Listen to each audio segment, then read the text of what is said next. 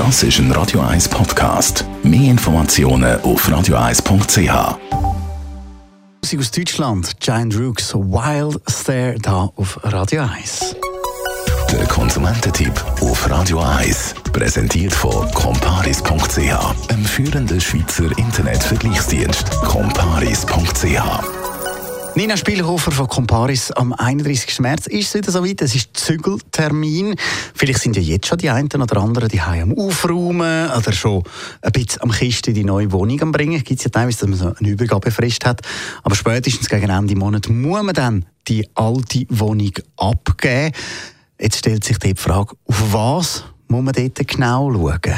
Das ist ja immer so ein, gefürchteter Moment, wenn man seine eigene Wohnung muss übergeben und sich Gedanken macht, äh, wo hat es noch etwas, äh, wo ist ein bisschen Tapete abblättert an der Wand, hat es noch einen Kratzer im Paket und so weiter. Darum ist eigentlich das Wichtigste, äh, neben der guten Vorbereitung natürlich, dass man ein Wohnungsübergabeprotokoll erstellt, zusammen mit der Verwaltung oder mit dem Vermieter. Am besten hat man das auch schon beim Einzug bekommen und das ist auch schon beim Einzug gemacht worden, weil dann kann man schauen, welche Schäden hat es schon gegeben, was ist neu dazugekommen und das können jeweils beide Parteien abnehmen und so ist man immer gut abgesichert, falls mal etwas ist. Wenn wir bei diesen Schäden bleiben, was muss man dort eigentlich selber zahlen und was zahlt der Vermieter? Bei Schäden, die unter Abnutzung fallen, dort unterscheiden wir in zwei Arten. Dort haben wir normale Abnutzung und übermäßige Abnutzung. Das heißt, unter normale Abnutzung fallen so kleinere Schäden, die durch alltägliche Benutzung der Wohnung entstehen. Das sind zum Beispiel so Nägel, Dübellöcher in der Wand, Spuren von Bildern oder Möbeln an der Wand. Und das muss der Vermieter übernehmen. Da muss man also als Mieter selber nichts zahlen. Wenn man Schäden hat, die durch übermäßige Abnutzung entstehen, das muss der Mieter übernehmen. Das sind zum Beispiel die tiefen Kratzer im Paket oder ein Fleck auf dem Teppich, Wasserflecken am Boden, Blättchen, die abgeheizt sind im Badzimmer und so weiter.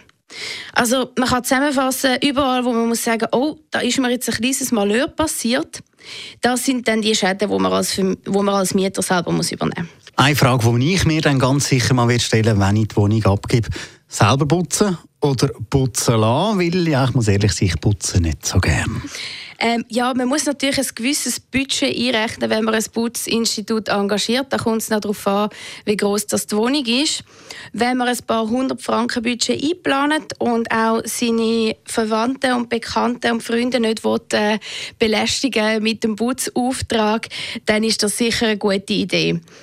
Auch ein Vorteil ist, das Putzinstitut hat meistens äh, oder sollte immer eine Abnahmegarantie haben, wo man vereinbart. Das heißt, wenn etwas nicht ganz sauber ist, ähm, dann müssen die nochmal nachputzen und das ist alles im Preis inbegriffen. Also, wenn man es sich leisten kann, würde ich ein Putzinstitut empfehlen, ja. Danke vielmals. Nina Spielhofer von Das ist ein Radio 1 Podcast. Mehr Informationen auf radio1.ch.